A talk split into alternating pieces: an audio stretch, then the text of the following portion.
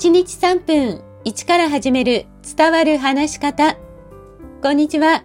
フリーアナウンサー、話し方講師、キャリアコンサルタントの三島澄江です。番組をお聞きくださいましてありがとうございます。さあ、今回は音階トレーニングです。私たちの声には低い音から高い音まで含まれていて、その含まれ方によって声の個性が変わるというお話をこれまでしてきました。中でも工事倍音と言われる 3000Hz 近辺の周波数が出ているかどうかで通りやすい声、聞きやすい声というのは変わってきます。この周波数が出ているかどうかは声が低い人、高い人というのは関係ありません。トレーニングをしている人はこの近辺の周波数が出ていることが分かっているんです。とはいえ、ここの音を直接鍛えるというのは難しいですね。なぜなら、あまりに高い音だからです。通常のドレミの音階から4オクターブほど高い音になります。なので、まあ、通常のドレミの音階をまずは鍛えていきましょう。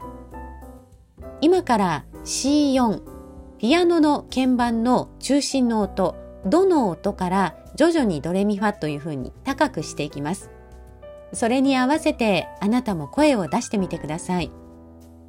その際口の開きは母音の「あ」と「え」の中間くらいの開きで大丈夫です。あまり大きく「あ」と口を開くと喉が力んで声がスムーズに出ませんのでまずは軽く開いてみてください。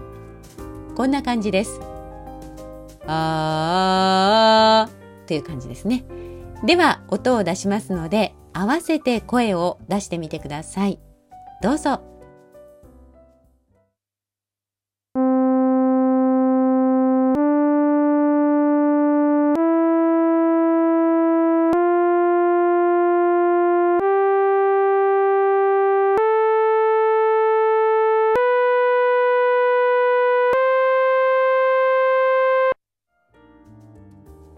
最後まで出せましたか？